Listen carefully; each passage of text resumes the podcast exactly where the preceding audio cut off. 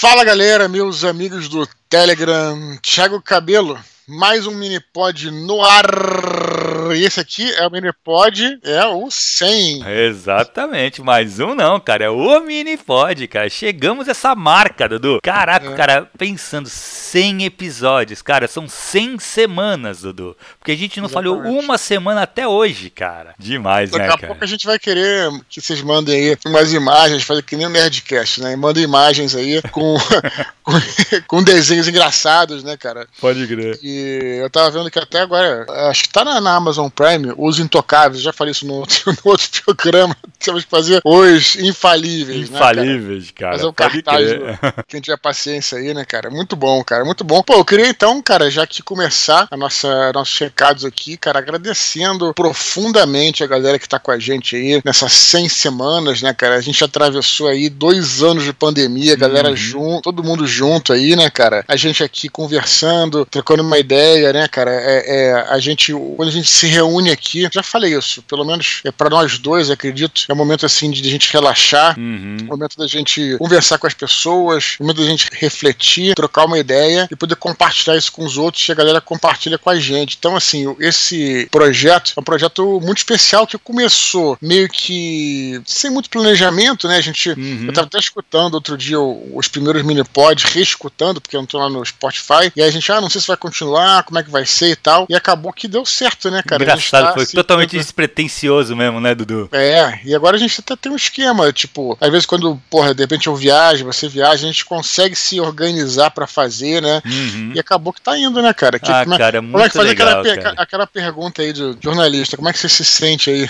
Cara, Dudu, mas é, mas é, cara, é, é, isso que tu falou, assim, eu acho que, eu, eu sempre coloco isso, né, cara? Volte e meia, quando eu vou compartilhar, eu sempre falo que eu tenho muito orgulho desse projeto, e eu acho que é Sim. por isso, cara, por ser um projeto leve, né? Muito não, leve, né ele é um projeto que, isso. porra, cara, ele não me pesa, sabe? Assim, eu tenho várias tarefas para fazer durante a semana tal. Esse é, um, é, uma coisa que eu tenho um momento de relaxamento aqui gravando. E até a edição fala, pô, mas a edição é mais pesada, né, cabelo? Não é, cara, porque é uma edição fácil, Sim. rápido, eu faço tranquilo, Sim. sabe? Não é uma coisa que me cobra tanto, que, que seja. Então acho que isso que torna esse projeto especial. Ele é feito de uma maneira leve. É, você faz a edição do áudio, eu faço a edição do texto, né? Uhum. Quando eu uhum. trago para cá o documento que com os e-mails da galera. E esse era era o ponto que a gente sempre estava procurando, né, cara? É logicamente que a gente vai voltar com desconstruindo, não tenho certeza, mas a gente tinha essa coisa, né? Que se fosse uma coisa muito leve, também não ia trazer conteúdo. E eu uhum. reescutando é, os programas, sem falsa modéstia, porque eu acho que nosso, nosso trabalho também é bacana aqui, né? Acho que a gente trouxe também, a gente, claro, lê os e-mails, logicamente, tem um conteúdo que a galera nos traz, mas o que a gente fala aqui também tem um, um conteúdo bacana. Então uhum. não é porque ele é leve que deixou de ter o conteúdo, deixou de ser informativo, deixou de acrescentar, deixou de ser útil. Uhum. Porque o, o, o, que eu não, o que eu temia era essa superficialidade, né? Se fosse uma coisa superficial. Eu acho que a gente aqui consegue trazer conteúdo, consegue e ao mesmo tempo que a gente também não, não pesa muito, né? Até o próprio programa não é um programa longo de duas, três horas. Exato, exato. Então acho que a gente acertou em cheio aqui, lembrando que sempre é, depende sempre das pessoas, né? O é dia que a galera para de enviar, uhum. de enviar e-mail acaba o programa. Exatamente. Tem isso, é. e, na, e na, até a profundidade, né, cara? Muitas vezes quem traz a profundidade são os e-mails. Sim, Eles acabam sim. nos levando a discutir algum, alguma coisa um pouco mais profunda. Cara, assim, mesmo essa profundidade, do, do eu sinto que ela é mais natural. Não é aquela coisa sim, que vai requerer é. que eu putz, vou ter que estudar muito para poder gravar hoje, sabe? Não, ela sai mais natural. Isso que eu acho que traz essa leveza, sabe? É, eu acho que em muitos campos também a gente aqui fala o que a gente tem que falar, né, cara? Se uhum. eu quiser citar um filósofo, eu não, eu não entendo nada dessas paradas, mas uhum. se eu quiser citar uma coisa mais profunda, eu cito aqui sem problema nenhum. Acho que tem existe uma, uma ideia em alguns campos, em alguns círculos e tal, que para você ter sucesso em alguma coisa, você tem que se render a essa. A mediocridade talvez seja meio forte, assim, mas essa coisa que você tem que ser superficial, porque as pessoas não entendem e tal. Cara, eu sempre achei isso uma loucura, cara. Uhum. Desde que eu, eu, escrevendo o próprio Batalha do Apocalipse, que nem tô falando que é profundo nem nada, não, mas o pessoal falava assim que, ah, tem que fazer um livro pequeno, né, senão as pessoas não vão ler e tal. E, cara, eu escrevi o que eu tinha que escrever, que eu queria escrever, e quando você faz isso, quando você fala, seja na literatura, qualquer outro meio, de forma. trazer o melhor que você tem, né, cara? Sem. Hum, verdadeiro, né? Uma forma se, verdadeira, cara. E sem se tolir também, né, cara? Uhum. Porque tem gente que é isso, que não, vou, ah, isso aqui vai ficar muito difícil para as pessoas entenderem. Pô, cara, você subestima muito Exato, a inteligência dos outros, cara, cara né? Então, Nunca subestime o seu leitor, né, velho? Não, não sou seu leitor, como o seu espectador. Espectador que, geral, ouvinte. O, é. o, que quer que seja, exato, entendeu, cara? Exato. Então você, você, você se nivela por baixo. Então, assim, uhum. não dá uhum. certo. Então, assim, é... enfim, eu acho que a gente fala o que a gente tem que falar. Que bom que tá dando certo aí. Contamos com a galera. Que né, legal, que legal. É, continuar. Precisa, assim, o que alimenta isso aqui são os e-mails de vocês. Agora, Sim. Dudu, vamos lá. O que, que tem de especial, então, cara? Que isso. a gente preparou pro Minipod 100? Perfeito. A gente falou aí pro, é, sobre isso no Minipod 99, uhum. né? Então, a galera que tá acompanhando tá ligada. Para do seguinte. Então, neste Minipod, a gente vai deixar os comentários abertos, tá? Mas esses comentários vão ser para quê? Tá bom, se você quiser lá falar, falar alguma coisa tal, mandar um alô, não é que seja proibido, mas o importante desses comentários aqui é que a gente vai deixar aberto para a galera divulgar o trabalho, né? O, uhum. o, os seus trabalhos, né, cara? A gente vai se conhecer aqui, a gente pensou nisso, né? Uma maneira legal da galera se conhecer, em vez de só falar como é que conheceu o programa tal, é divulgando o, trabalho, o que, que é. Uhum. O que que, uhum. aliás, aliás, isso é uma maneira clássica das pessoas se conhecerem, né? Quando você encontra uma pessoa, você fala, ah, você é da onde, como é que é o seu nome, o que, que você faz? O que você faz, exatamente. então, isso é uma maneira clássica. Então, vamos fazer isso aqui, deixar os comentários abertos para que vocês divulguem seus trabalhos criativos aqui, né? Então, por exemplo, se você tiver um livro, né? Você vai. Lembrando sempre o seguinte: é um texto, um texto curto, galera. Uhum. Se puder ser no próprio. um parágrafo só, em vez de ficar. Porque se você colocar um texto longo, o nego não vai ler, entendeu, cara? Então, assim, bota assim, ó, pessoal, bom dia, galera do Minipod. Eu tenho aqui um projeto, eu tenho um livro que eu publiquei na Amazon, o nome do livro é tal, é de terror, espero que vocês gostem, aqui está o link. Aí, dois pontos e o link, né? Não coloca, nunca, nunca coloque em arroba, porque o arroba vai puxar o arroba do, do, do Telegram. Uhum. Sempre coloca o link para onde você quiser, né? Eu, ou, ou, isso pode ser também, se você é um cosplayer, por exemplo, você pode divulgar o link do seu Instagram, se você tem um canal no YouTube, se você tem um podcast, qualquer coisa que tenha um trabalho que envolva criatividade, você pode divulgar aqui embaixo uhum. pra galera se conhecer. É limitado a um post só, né? Por que, que eu tô falando? É uma regra que eu vou pagar? Não é, porque eu tô é, dando direcionamento, uma orientação para que é, seja mais fácil das pessoas se conhecerem. Uhum. Se fizer uns três, quatro posts lá, aquela coisa, Thiago, a gente fala aqui de regra de boa convivência na internet. Você vê, pô, aquele cara é um cara chato, tá flodando a timeline, Exatamente. sabe? Exatamente. Tipo, não vou ver, entendeu? Seja discreto, discreto no sentido, seja, seja elegante, vamos colocar uhum. assim, né, cara? Coloque lá o seu. Selecione o, o que você acha que vai te, te representar melhor, sabe? Se as pessoas gostarem, elas vão atrás de outros projetos seus, né? Sim, então, assim, coloca um que você acha que vai te representar legal. Sim, eu acho que é mais importante, sabe? É, tem muita gente com canal no YouTube também hoje em uhum, dia, né, cara? Tem, e, e, coloca lá e aí por aí a gente vai se conhecer. Vai, é, é, é, é, é muito importante isso também, a gente abrir espaço pra galera se divulgar, né, cara? Uhum. Então, a gente sempre fala que a gente vai ajudar as pessoas e esse é um momento Exato. de vocês divulgarem o seu trabalho. Aqui tem, muito, tem muita gente aqui que vai escrever um livro, que tem um livro escrito e tal, ou se você tem um blog que você coloca as suas poesias. Cara, o momento é este de fazer a divulgação. Aproveite esse mini pod 100, aproveite aqui os comentários para fazer isso. Né, legal, legal, cara. Tô louco para ver o trabalho Sim, da galera, sabia? Conhecer as pessoas, né, cara? Tô muito, muito, muito empolgado. Dudu, mas nesse mini pod 100 nem tudo é festa, né, cara? Ah, sim, cara. Fica o registro aí, né, cara? Aqui nesse domingo agora. A gente não podia deixar de registrar, né, cara? A gente uhum. já, já coloquei um post lá e hoje a gente fala que no mini pod 100 mandar um, um. Como é que chama? É, é um peso, né? Condolências, condolências é. né? Pelo falecimento da Lígia Fagundes Teles, né? Em São Paulo, ela morreu aos 98 anos, mas também tem uma vida longa. É isso que eu ia falar, cara. Eu acho que, putz, lógico, é triste perder. Putz, a Lígia Fagundes Teles, pra mim, é uma das grandes autoras brasileiras. Pra mim, não, né? Pra literatura brasileira. Uhum. E é triste perder, é, mas, cara, morreu com 99, 98 anos, cara. Viveu bem, escreveu bastante, produziu bastante. Então, ela deixou muita coisa. Então, assim, eu um acho legado, que. É, exato. Um então, assim, realmente não é uma celebração. Eu acho que a gente tem que celebrar a morte dela, não. Mas, cara, eu acho que seria legal. Você que não conhece ou que conhece, leia, cara, um conto dela, sabe? Essa semana. Tira aí. Sim. Pega um conto dela pra ler. Eu recomendo o Venha Ver o Pôr do Sol, que pra mim é uhum. magnífico, cara. Tu, tu curte a caçada, né, Dudu? É, porque eu sempre faço propaganda porque tem muita gente que gosta aqui de terror, né? De Lovecraft, uhum. né? O primeiro contato que eu tive com a Lígia Fagundes Teles foi. Eu não sei se foi por esse conto, mas enfim, foi um dos primeiros que me chamou a atenção, que é procurem. Eu até ia, tentar compartilhar aqui, mas eu não sabia o que estava domínio público, eu nem ia comentar, né? O erro de, enfim, é, uhum. tem um problema com o direito autoral, mas procure aí o conto A Caçada, né? O meu melhor estilo Lovecraft possível, cara. É um Olha que conto assim. engraçado. É, a caçada ele bem puxa pro Lovecraft e o Vem a Ver o Pôr do Sol puxa pro Alan Poe. Aham, ela era cara. demais mesmo, cara. Ela era demais, gente. Vale muito a Sim. pena ler essa mulher, cara. É, tinha já alguns anos, Thiago, uns 10 anos, que ela tava meio reclusa, né? Acho Uhum. que também talvez seja a idade, né? Eu acredito, né? Exato, é. 98, Então- né, Dudu? 98. Viveu Sim, bem, sim. cara. Teve uma Sim, vida longa, cer- assim. Com certeza. Então fica aí o registro aí. Procurem pelo trabalho da Lígia Fagundes Teles. E, Thiago, eu não queria deixar de é, esses recados aqui pra falar pra galera escutar o nosso mini pod no agrega- nos agregadores de podcast, Uhum. né, Thiago? Tem que pedir pra galera fazer isso, né? É, eu lá eu no. acho sim, eu acho que é legal, gente, porque assim, ajuda muito a gente, né? Uhum. Não só é, escutar, mas assim, dá. Eu sei que Avaliar. no, no Spotify você pode avaliar com estrelinha, no, no- na Apple Podcast tu pode até escrever, né? Podia, agora não sei se pode, mas eu não uso mais. Mas assim, se você puder avaliar, poder deixar, é legal porque faz a gente crescer aqui, Sim. né? Pô, cara, no Apple Podcast tem du- é, duas avaliações só de estrela, não tem ninguém falando lá. Então, pô, vamos, vamos botar lá É. pelo menos um bom podcast, interessante, Pô, é muito legal. ruim. Acompanho. Pode, pode falar mal também, não tem problema não. Mas fala, né? Isso aí.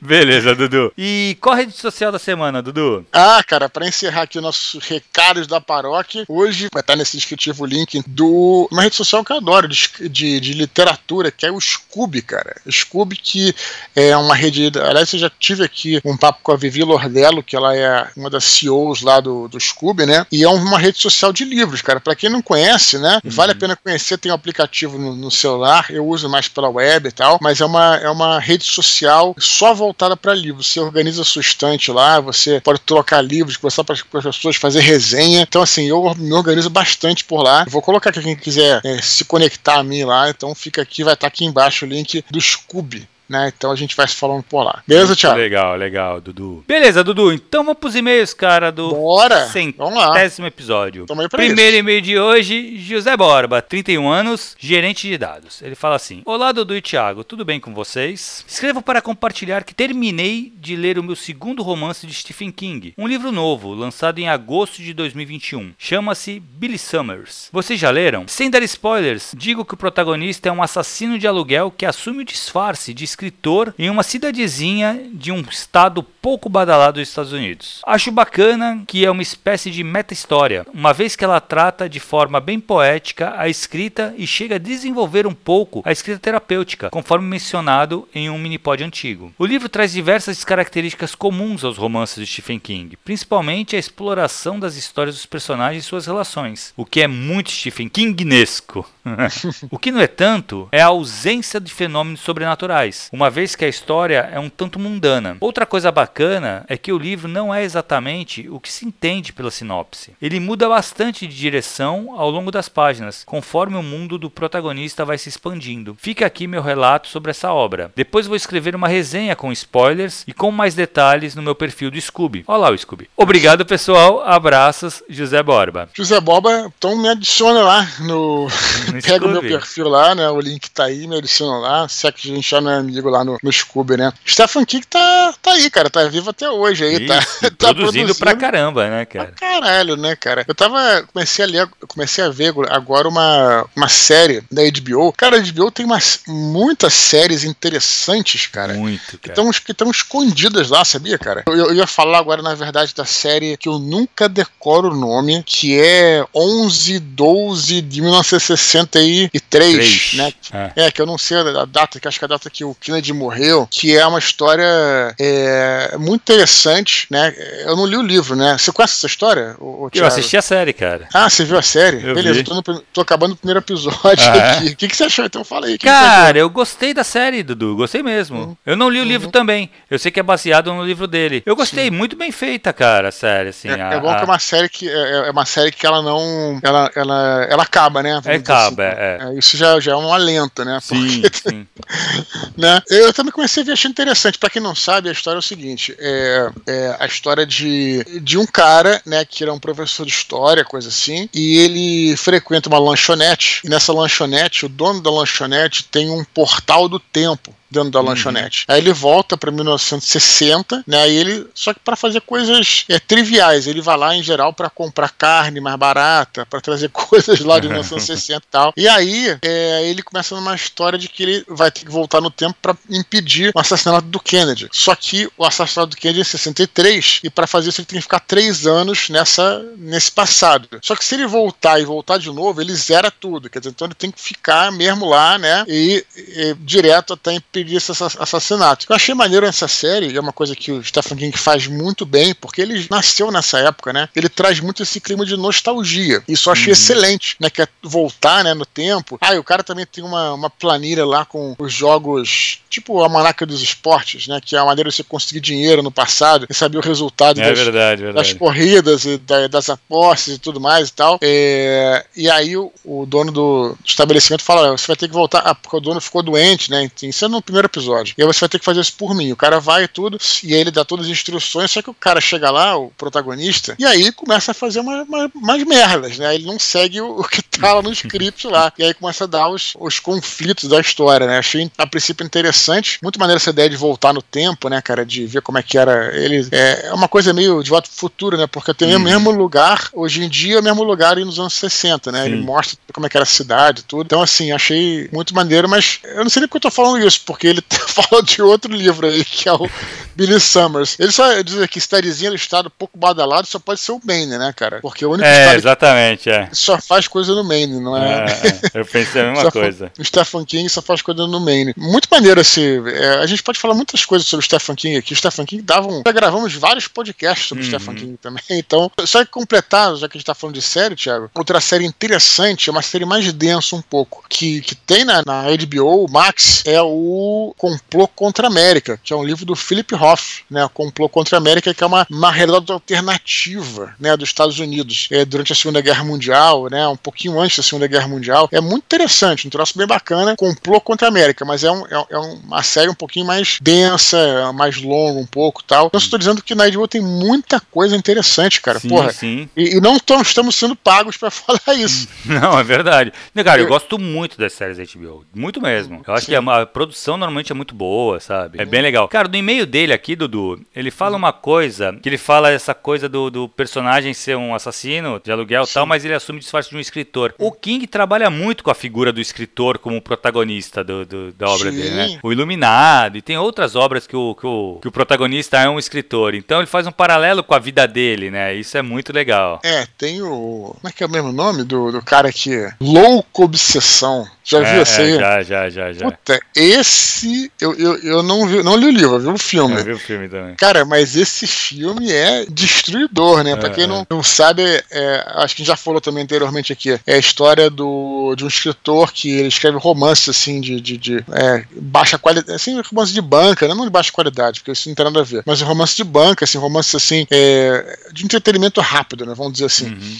E aí ele chega num ponto, é uma série, e ele resolve que vai matar a protagonista. E aí ele tem uma fã, que é uma louca tal, etc., que não quer que. Eu não lembro se ele já tinha matado a protagonista, ou então ele ia matar, ou ele anunciou que ia matar. E aí a mulher é, sequestra, sequestra ele. É muito foda. Né? E, e aí faz ele escrever, né? É, a mulher viva, a mulher voltando, enfim, faz ele continuar escrevendo a parada, prende ele numa cabana. Só que assim, cara, não é comédia, não, cara. A parada é. Ah, é porra. Cara, é. a mulher tortura o cara. É, assim, não vou nem. É grotesco o negócio. A é. parada é, de, de coisa assim de, de psicopata brabo mesmo, cara. Uhum. Então, é muito tem foda, vários. Cara tem várias, realmente tem várias, tem várias paradas, né? Enfim, Stephen King, e ele, ele falou aqui de fenômenos sobrenaturais, mas o Stephen King, ele, ele como ele escreve muita coisa, ele é, volta e meia ele ousa, né? Assim, ele faz diferente, né? sim, né? Sim. Na realidade, você tem aí o, o grandes obras dele, é, não tem a questão do, como é o caso do Conta Comigo, né? Do, uhum, que é uma é noveleta, é o caso do Shawshank Redemption, né? Que uhum. foi Sim, é, sim, é verdade, é. Um sonho, um sonho de liberdade. de liberdade, né? é. Que gerou, gerou um. É, nem excelente. sempre. É que ele ficou conhecido mais pelas obras de terror mesmo, sobrenatural tal, né? Então acho é. que o pessoal espera isso, mas não necessariamente. Ele tem muitas obras muito boas, muito reconhecidas, que não tem nada sobrenatural. É, ele realmente é um, um mestre, assim. Um ele, mestre. Ele, ele, ele, brinca, assim, com a escrita, né? Assim, uhum. a, gente, a, gente, tem algumas críticas que são pertinentes, uhum. mas, assim, se você pensar bem, cara, pô, ele escreveu um livro, você tem uma ideia, ele, ele escrevia tanto, né, cara, que teve uma hora que o. Uma época, né, o editor dele falou, cara, você não pode mais escrever porque você está saturando o mercado com o seu nome, né, cara? Só que ele queria escrever, então ele criou um pseudônimo. É verdade. Né, pra escrever. E tem um, um, livro que eu não lembro o nome agora, é, que é um livro, ele escreveu um, livro chamado Desespero. Uhum. E ele escreveu um outro livro que é a mesma história vista por outras pessoas, é escrita, é escrita pelo, pelo cara. Cara, cara. Pseudônimo. Então, assim, olha só, né? Porque a, ele tem. Não é que ele tem muito tempo, é que ele, ele é muito, muito veloz na escrita, veloz, tem muitas é. ideias. Então, por isso uhum. que ele é um gênio, assim, nesse é. sentido, entendeu, cara? Então não tem como tirar isso dele. É claro que a gente critica, tem uns finais que não são tão, né, uhum. bons e tal, mas, pô, pegar a obra dele, cara, é um troço impressionante. É, não, jeito. e é impressionante, lógico, cara. Assim, vai ter coisa que é muito boa, tem coisa que não é tão boa assim. Claro, cara, com uma quantidade que ele produz, vai ter coisa Sim. que é boa, vai ter coisa que não é tão boa e normal. Claro. É, é mas o cara, é, o cara é bom mesmo. É. Mas beleza, Dudu. Próximo e-mail. Vamos lá. Vitor Bertazzo Ungaretti. Ele fala assim: primipilus por e bucinador cabelo. Tá certo? Bucinador, é isso mesmo? Eu acho que sim, né? Tá, tá certo. No centésimo programa, penso que seja uma boa ideia falar sobre os perrengues e situações engraçadas de bastidores. Também gostaria que o centurião primeira lança do Império, Eduardo Spor, explicasse mais sobre as centúrias romanas. Pesquisei sobre isso para mandar esse e-mail e não entendi alguns dos conceitos, como o dos tais contubérnios ou mesmo a figura do bucinador, que dá ordens acústicas aos legionários no calor da batalha. No mais, espero contribuir para que este programa seja uma celebração de todos os confrades e em especial de nossos centuriões lendários Expor e Cabelo. Obrigado. Que legal o e-mail dele. Muito bem, ele escreve pra gente aí com bastante frequência, né? O Vitor. Uhum. Cara, olha só, é, Tiago, situações perrengues, acho que a gente não eu tem tentando pensar não teve, aqui. cara. Eu acho que, que graças que a, a Deus não teve, a gente não perdeu nenhum áudio do, do, do... É, cara. Pra falar que não perdeu, Dudu, teve aquela vez que o meu áudio ficou muito ruim, mas como Sim. a gente já tá escolado, Sim. eu gravo aqui e o Dudu grava lá na casa dele. Então, assim, deu pau uhum. no meu, eu só pedi, o Dudu mandou por e-mail pra mim, editei tranquilamente, a tempo, sem uhum. estresse. Mas eu acho que foi a única coisa, né? É, e como a gente traz poucos convidados aqui, é, não tem muito perrengue, situação difícil, né, cara, que a gente se entende bem, assim, é, tô é. tentando lembrar aqui, mas não, não, não, não tô realmente, não temos foi esse mesmo. situação engraçada, também acho que não é. temos nada, nada, não, nada não. disso. Lamento, cara, lamento, não sei, não sei Não, lamento não, né, cara, ainda bem, vamos, vamos, sem perrengues, galera, sem perrengues, Sim. vamos continuar como tá indo bem, ó, centésimo programa, ó, pô. O que a gente pode falar aqui, como é que é a nossa rotina, né, Thiago? Uhum. É, o que a gente faz é que, normalmente a gente grava na terça-feira à noite, uhum. em geral, né, por volta das nove e meia, nove horas, por aí. Aí, na quarta-feira de manhã, eu já preparo as chamadas, né? Eu, eu já sei o que a gente falou aqui. Aí uhum. preparo as chamadas, é, não só o descritivo né, do áudio, como também as chamadas das redes sociais. Em paralelo a isso, você está fazendo edição, mais ou menos você faz edição geralmente quarta-feira à tarde, não é isso? Hum. Quarta-feira ou de manhã cedo ou à tarde, final da tarde, assim, mais ou menos. Sim, essa edição é uma edição leve, né, Thiago? Bem é, tranquilo, né, cara? É. A gente até para não ficar pesado, a gente não coloca nada de fundo. Uhum. Na realidade, às vezes, a gente, só pra a gente tira assim, as respirações e tal, uhum. pra, pra, enfim. Eu, eu ainda prefiro. Hoje em dia tem essa coisa de que você tem que deixar tudo ao vivo e tal. Eu acho que é interessante no, no vídeo, cara. No, no áudio, eu acho que quanto mais edição, melhor, cara. Sabe? É, eu, eu também acho, cara. Eu acho que assim, cortar os silêncios, as gaguejadas, eu acho que deixa Sim. mais fluido pra escutar, Sim. entendeu? É, eu, com certeza absoluta, eu acho que é melhor mesmo. Até porque nem todos são radialistas, né? Uhum. E você vê que o radialista profissional que por ser ao vivo, no rádio, ele é bem adestrado para não ter esse uhum. problema, né, cara? Inclusive, eu já fui em alguns programas de rádio e o cara é muito bom, ele fica olhando para você para saber se você vai dar uma titubeada, ele te corta, ele te coloca. Então, uhum. é, é uma profissão mesmo, né? O cara tem que ser um profissional. Uhum. Então, assim, a gente aqui não é profissional, tudo, então a gente, nesse sentido, né, de, de não somos radialistas e tudo, então você faz essa edição e aí você me manda geralmente ou na quarta noite ou na é. quinta-feira de manhã, uhum. né? Aí na quinta-feira de manhã é o dia que eu publico, eu boto nas redes sociais também e tudo. E eu também, dia, ou na sexta, eu faço uma. Eu já abro uma, um outro documento, já boto os e-mails e as curtas que vão ser naquele documento. Na segunda-feira eu edito. Na terça-feira eu edito de novo para ver se tá tudo bem e te mando na terça-feira de manhã. Isso. E aí fecha o ciclo e terça-feira à noite a gente gravar. É aqui que é assim que funciona mais ou menos, né? Nossa, e tá funcionando muito bem, né, Dudu? É, dessa forma. Mim, eu me adaptei bem porque não fica pesado, entendeu, uhum. cara? Então, assim, eu faço uma edição na segunda-feira, na primeira edição que eu faço, mas aí tem coisa que eu preciso mexer, mexer muito, mas aí eu não. Aí depois eu refino também na, na própria terça-feira uhum. que eu te uhum. mando. Então, assim, não, não fica nada pesado, muito entendeu? Pesado, exato. Tira é, uma... na verdade, teve lá, vai, uma, uma vez ou outra, Dudu, que a gente teve que gravar dois na mesma semana, porque Sim. ou ia viajar ou você ia viajar, não lembro. Então a gente Sim. já deixou tudo certinho e tal. O que uhum. também não é nada que pese muito pra gente. Foi isso, e isso torna possível realmente não ter as falhas, né? E sair toda Sim. semana direitinho. Sim, e por ser, é, hoje em dia, né, você faz tudo no celular, né? Se fosse um uhum. programa, como antigamente, um podcast, enfim, talvez fosse mais difícil. Eu acho que hoje tudo é possível, né? Fazer esse processo sem a máquina, né? Uhum. E, e você consegue hoje em dia fazer tudo pelo, pelo celular. Então, quando eu tô viajando, por exemplo, eu consigo gerenciar de lá, né? Uhum. Hoje em dia eu viajo, eu nem levo mais. Antigamente eu levava meu laptop, hoje em dia eu não uhum. levo mais. Hoje em dia eu é. fico só no celular. Sim. Já consigo gerenciar tudo do celular. É interessante, né? Como é que essas coisas vão modificando. Vão mudando, exato. Então essa é a nossa rotina, né, Thiago? Vamos deixar é. aqui, a gente não tem situação engraçada, mas a gente tem aqui nossa, nossa rotina Como é que aqui. funciona.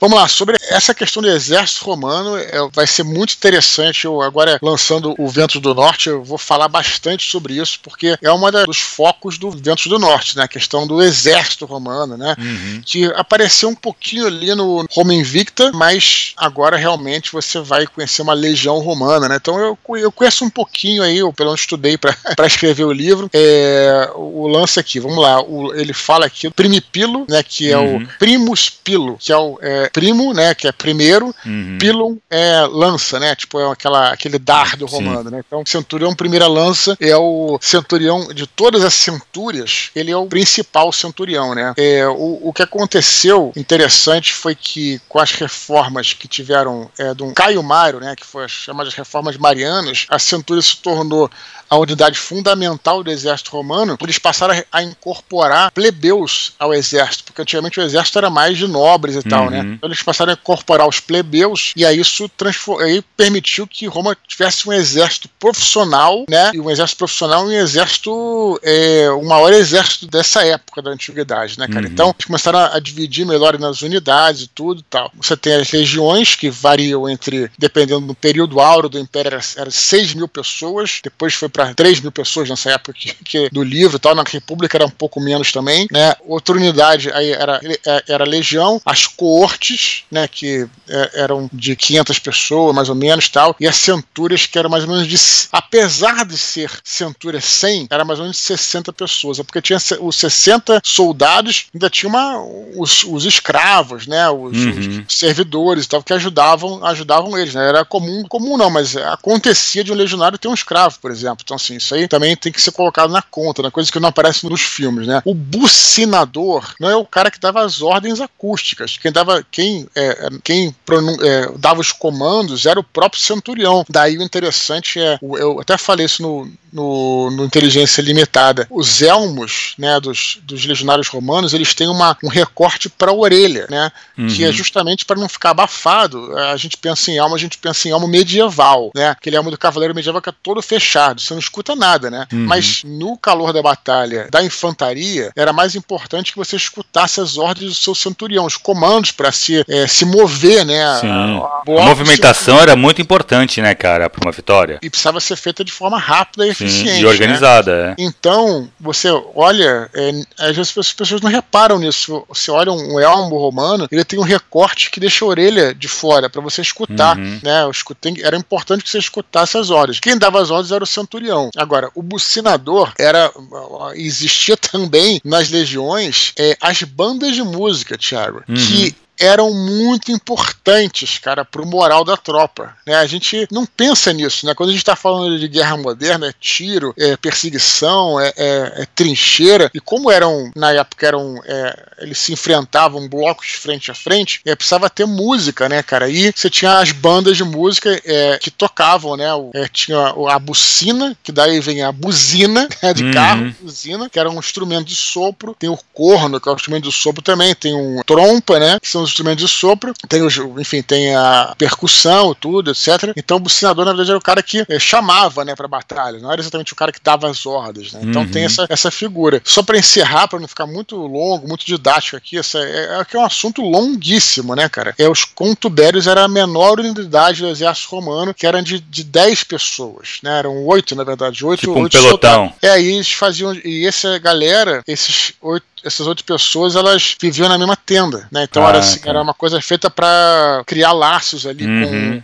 Sim. uns amigos, né? Para ser um. um, um para se proteger, é, um, Para se proteger e tal. Uhum. Então eles são os caras que faziam, né? A unidade, a menor unidade que tinha e era controlada por um decano, né, cara? É, uhum. Que era o chefe de 10. O decurião, é, na verdade, foda. decurião é, é, até meio velhaco essa, essa palavra, porque você tem um centurião que é o chefe de 100. O chefe de 10 é, é, o decano, não é o decurião. O decurião é um oficial de cavalaria. Então, assim, tem essas coisas, enfim. Uhum. Aí é mais, um pouquinho mais técnica coisa. ah, que é legal, decano. cara, que legal. É como se seria o que ali? É, você que entende no exército, o cara que comanda o 8 pessoas, 10 pessoas, é o quê? É, então, o, aí deve cabo? ser do pelotão, pode ser não, o cabo ele vai ser. Ele, ele faz parte de um. Na verdade, tu vai ter lá um pelotão, né? Que é. Mas é mais que 10. Aí tu vai ter uma esquadra, acho que é esquadrão. É vai diminuindo, né? Isso, Aí tu vai pra. Provavelmente um sargento cuidaria de um. Sargento não é mais, de umas 10 pessoas. Uhum, pode não, ser. Então, é. porque aí depois tu vai ter o pelotão Sargento, faz sentido. e a companhia. Entendeu? O pelotão, uhum. provavelmente, comandado por um tenente e, o, e a companhia por um capitão. Sim. O centurião, ele é o equivalente a um capitão.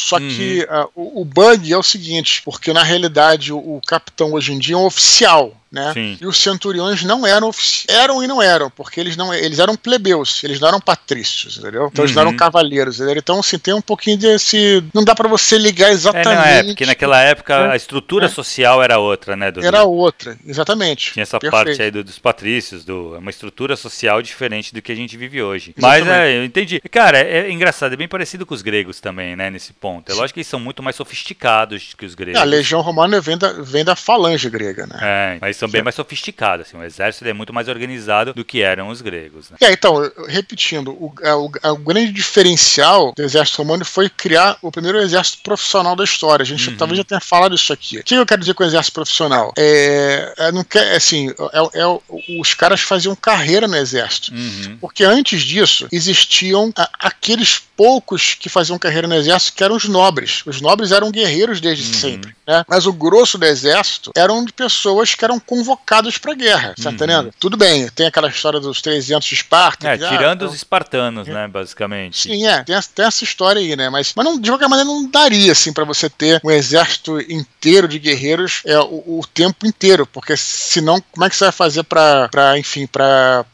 a colheita, né, para outras não, Então, coisas. esse foi o grande problema dos espartanos né? Porque eles uhum. tinham os ilotas, que eram os escravos, uhum. e aí começou a ter muita revolução, é muita Isso. revolta dentro da, da das terras que tinha. Chegou uma época na história que tinha não sei quantos Sim. ilotas, quantas vezes mais ilotas do que espartanos. Uhum. Exatamente. Para cuidar Isso. das terras, né? Então, e aí os espartanos, eles, eles passaram, passavam a ser uma espécie de nobre nesse sentido, uhum. né? Exato, em, relação, é. em relação, porque era tão, porque o resto dos escravos eram, eram escravos, mas era como se fosse o povo povo, vamos dizer assim, né? Então, assim, então na realidade é só uma troca de nomes, se uhum. você pensar bem. É, é. Então, isso é que acontecia. Aí os romanos, eles criaram, né? Tinha lá os plebeus e tal, que, enfim, agricultores e por aí vai. Hoje, e quem decidia entrar nas legiões, tinha um plano de carreira, tá entendendo? É, realmente eles eram. Eles, porque como tinha guerra sempre, né, cara? Tinha uhum. sempre. É, a, a, a, legião era expansionista, né? Porque essa era a filosofia romana, sempre se expandia, então sempre eles estariam enfrentando alguma coisa, não uhum. Estaria só prontos para se defender, estaria sempre se expandindo em, em, até, até um certo ponto, né? Então o que aconteceu foi isso, que eles criaram exércitos profissionais. O cara entrava lá com, sei lá, 16 anos, às vezes até um pouco menos, tal, no exército, e ficava até lá, e servia por 25 anos. E chegava no final, tinha essa aposentadoria. Isso também transformava eles em guerreiros leais, porque ninguém queria desertar, lembrando que ia perder tudo aquilo, pô. Tá entendendo? Exato, exato. Então, então o sistema dos caras foi genial, assim, uhum, foi uma uhum, coisa inovadora. Feito, né? é coisa que não tinha em outro lugar, tá entendendo? Uhum, então, isso, isso, foi uma das coisas que fez com que Roma tornasse. Mas enfim, é, é, é, muito longa a história e a gente Mas pode é falar. Muito legal, é muito legal, né, cara? Ficar falando sobre isso também. Putz, cara, é, ficar bastante tempo aqui, pode crer. Sim, sim. Ah, isso dava um, um podcast. A gente é, faz um, um só sobre isso. Beleza? O que mais que ele falou? Acho que foi isso, né? Foi, cara, acho que sim. Legal, muito legal o e-mail dele. Pro próximo e-mail, Dudu, na verdade é o último antes das curtinhas, que é Lute. Fala assim: Senhores, tenho duas ideias bastante legais e simples para o Minipod 100. Sugiro primeiramente que vocês falem de livros com 100 anos ou mais que continuam relevantes até hoje. Nossa, tem muitos. Uhum. E outra sugestão é de 10 livros que valem por 100, onde uhum. você e o cabelo falariam recomendações de 10 livros que mudaram suas vidas. Puta, mudaram suas vidas é. A gente é pode bom, fazer, né? É, vou, é. A gente não planejei isso. Vou falar, uhum. de, vou falar de um aqui, é. um livro de, de 100 anos. Uhum. Que continua relevante até hoje, eu vou falar Drácula, né? Uhum. É um que eu penso aqui na hora. Tem vários, tem, tem muitas vários, coisas. cara. Mas eu, eu, agora pensei no Drácula aqui, que é um livro que me remete muito à era vitoriana, né? Tem um, enfim, tem, tem alguma, alguns aí, né, cara? Sobre os 10 livros que valem por 100, olha, a gente pode falar de muitos livros aqui que foram importantes pra, pra gente, né? Eu lá no meu canal do, do canal não, meu, meu site, né, o é, lá no Medium, né, tem um post bem bacana que eu fiz lá com 15 livros, meus 15 de romance romances favoritos e vou incluir mais lá em breve. Então procure lá. Mas, cara, tem uma lista longa que se a gente for falar, eu não sei nem por onde começar. É, também não sei onde começar, não, cara. Assim, um livro putz, de mais de 100 anos, mais de 100 anos, uhum. eu vou na Ilíada, que eu acho que não tem erro, né? Mas tem muitos, cara, assim, putz. E vai, 10 livros que valem por 100, são tantos livros. Eu, eu acho muito difícil essas, sabe, essas listas, sim, cara. Nossa, para mim é tão difícil é. achar um livro foda, assim. Porra, cara, é porque as listas, as listas ficam sempre célebres pela pelas coisas que não entram, né? Exato, exato. Que é muito mas difícil. A, mas a gente pode fazer o seguinte: a gente pode é, depois anotar direitinho, pensar uhum. direito e a gente faz um áudio só sobre isso aí. É, Fica aí a. fazer uns 10 que me tocaram, assim, que mudaram minha vida. Que realmente quando eu li, falei, cara, explodiu minha cabeça. Eu vou tentar pensar. Tem 10, com certeza. Não, que eu, eu olho para cima aqui na minha estante e já vejo vários. É, exato, exato. Mas, mas é bem fico difícil. Com medo, fico com medo de falar pra gente não cometer nenhuma injustiça, né? Exato, exato. Imagina, cara, eu falar e esquecer algum que, putz, seja muito uhum. importante para mim, assim de supetão. Beleza, Dudu. Vamos para as curtinhas, cara. Vamos lá. Primeira curtinha de hoje, Alexandre Matos pede para que falemos sobre o processo de coautoria, tanto em obras literárias quanto em histórias em quadrinhos. Pois é. Olha, o único processo de coautoria que eu participei, que eu posso falar da minha experiência, foi o protocolo Blue Hand, uhum. é, alienígenas, né? Só que foi da seguinte forma: na realidade, eu redigi tudo, né? Uhum. E o Alexandre e o Dave é, me passaram várias é, ideias, né? E contaram as histórias e foram direcionando os caminhos para eu seguir, mas eu redigi o livro inteiro, o que eu acho que fica mais fácil. Eu não sei como é que seria quando você redige junto com outra pessoa. Deve ser bem mais difícil, eu acho, né? Hum. Quem faz muito isso no meio da, da literatura fantástica foi tem a célebre história do, do Crônicas de Dragonlance, né, que era Margaret Weiss e Trace Hickman. Uhum. E a gente fica pensando, cara, como é que esses caras fazem? Como é que faz isso? Será que um escreve é, uma parte, outro escreve? Porque tem aquela coisa de que existe uma, uma assinatura do autor, né? E eu fico, e a gente ficava pensando, né, como é que como é que era isso? Eu até hoje não, não sei muito bem não. Não, da Margaret Weiss eu, eu sei, cara. Eu fui numa palestra dela e ela falou na verdade, é mais ou menos parecido com o que você fez com o Dave e com, e com o Alexandre. Uhum. Ela escreve, a Margaret Weiss escreve, uhum. e o Hickman senta com ela, assim, acho que é diário, se não era diário, era toda semana, alguma coisa assim. Eles sentavam na uhum. parte da manhã, discutiam tudo que ela tinha escrito e o que ia qual o próximo passo, o que, que ele ia escrever. E aí ela produzia esses textos, e aí sentavam de novo, conversavam sobre o texto que ela tinha produzido e uhum. que ela ia produzir. Porque assim, a criação do mundo era do, do, do Rick, do Hickman. Uhum. E ela criou a história. Na verdade, acho que teve um jogo de RPG, acho que chegaram a jogar, né, o Dragonlance. E depois eles, eles foram adaptando, foram passando pro, pro romance. Ah, não, eu lembrei também que também trabalhei em coautoria, mas não de escrever, no universo expandido, o Andrés. Ah, é verdade verdade, uma, que encaixa era, bem esse negócio do quadrinho aqui que ele coloca, né? É, era uma coisa interessante, porque também é uma coisa. A gente. Com o Andrés foi muito interessante, porque é, nós dois temos um certo. Temos um conteúdo conteúdo, né? Eu trabalho mais com texto, ele com ele com, com imagem tal, com desenho, com ilustração. Só que ele sempre foi um cara assim que as ilustrações dele sempre tiveram conteúdo. Eu nunca vi ele desenhar nada que ele não soubesse quem era aquele personagem. Né? Ele uhum. pensava em todo o background do personagem. Era, pô, ele, ele que me ensinou a jogar RPG, né? Foi o primeiro, meu primeiro mestre. Então o cara era bom. Então, é, quando a gente fez um universo expandido, era assim. Ele me mostrava um desenho, a gente pensava na história daquele personagem, né? E aí a gente, é, ele continuava fazendo, eu falava o que, que tinha que mudar, o que, que tinha que fazer e tal. E quando já era um personagem pronto, assim, que tipo Ablon, né? Eu ia lá, dava o briefing para ele, conversava, dizia também o que, que que, que aquele personagem, o que eu queria representar com aquele personagem, enfim, a gente trabalhava muito bem junto, cara, excelente. Que legal. Então, isso, mas eu, eu acho o seguinte, cara, só para encerrar essa, talvez responder, talvez tal, sei lá, eu acho que o que precisa ter aí é uma sincronia entre os profissionais, né, cara? Porque uhum. se você não tiver... E muita comunicação, né, Dudu? Uhum. Eles precisam se comunicar muito, assim. O que, o que, o que tu falou, a gente falou do, do da Margaret Weiss, tá falando do Andrés, eu acho que é basicamente isso. Os autores, que co-autores,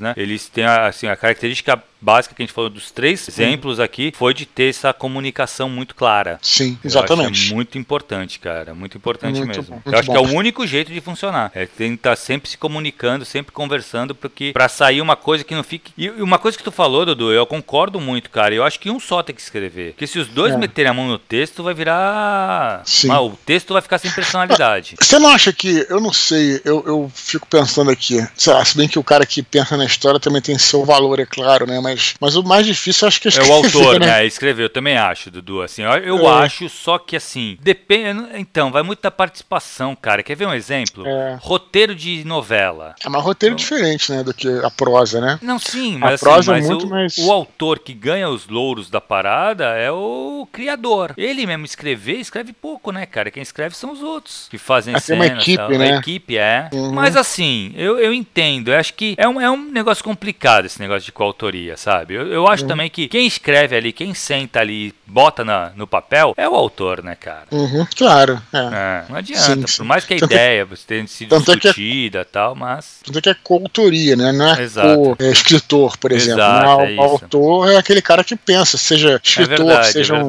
seja um imagineer, né? No uhum. jeito de ser um autor, né? É verdade. Mas enfim, eu, eu, eu acho que escrever é mais, mais difícil. Mas, mas com certeza. Botar em prosa a ideia é, é, muito mais difícil, porra. Exatamente. Não tenha dúvida. Beleza, Dudu. Próxima curtinha. Caleb Souza disse que recentemente reviu Conan o Bárbaro, o filme clássico do Arnold Schwarzenegger, e se lembrou de que, faz alguns anos, assistiu a versão do Jason Momoa. Ele pergunta o que achamos dessas adaptações. Cara, eu acho que não dá para comparar é, são... um com o outro, né, cara? Eu tenho eu... medo de rever o Conan do Schwarza, sabia? Sério, cara, eu já revi ah, eu tenho vezes, medo. Cara. É mesmo? Dá para rever e é bom ainda? Ah, eu, eu, eu, pra mim sim, mas aí é a opinião de cada um, né, cara? Eu tenho Será? medo, cara, qual de é o medo? achar uma merda, cara. Mas qual é o seu que eu guardo. Então, não sei, porque assim, eu guardo uma lembrança muito boa, mas eu não lembro direito do filme, assim. Eu lembro basicamente da história tal, o que acontece, mas eu tenho medo de, de ver o filme e falar, putz, cara, minha recordação que mas eu sabe, tinha era. Mas sabe de uma coisa, cara? Sabe o que a gente tava falando mais cedo sobre é, a parte do superficialismo, ou superficialidade, não sei uhum. qual é a palavra certa, que, que é um perigo, né, cara? E, e, e o filme do, do Conan, o Bárbaro, né, do Schwarzenegger, ele, ele, é, é, ele triunfa porque ele não se rende a isso, cara, sabe? É, o que, que eu tô querendo dizer? Quando a gente fala de, de Conan, a gente pensa num cara, né, um, um bárbaro que é só pra dar porrada, né, assim, uhum. tipo um uhum. capitão caverna, isso é um filho caverninha, né, aquela coisa.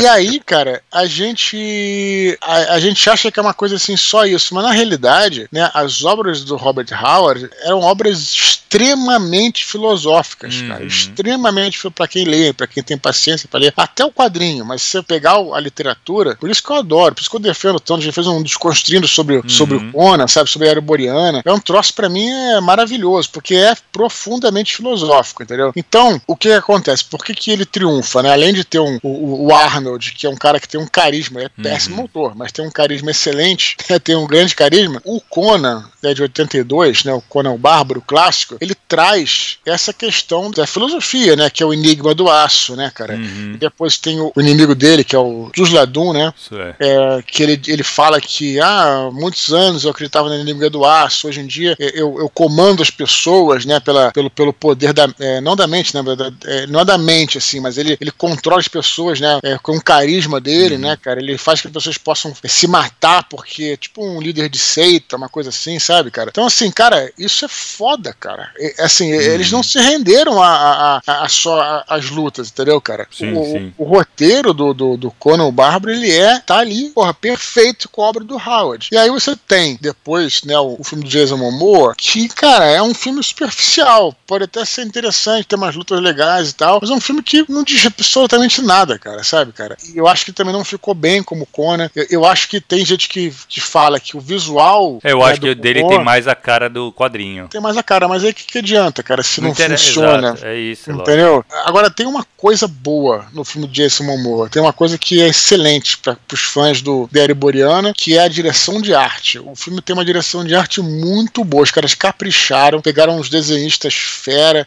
É mesmo, que legal. Lá. Eu não assisti o filme é. do Momoa, cara, nem posso é, falar. Tem, é, tem umas paisagens assim de, de castelos e de montanhas que é exatamente o que está ali no quadrinho ah, que, legal. que tava no, nos livros, né? Então, assim, isso, direção de arte é excelente. Mas fora isso, cara, eu acho que ele tem um tom porra, aquele é, o começo dele tem o, o, pai dele que tu não sabe se o tom é sério, se é meio piada, sabe?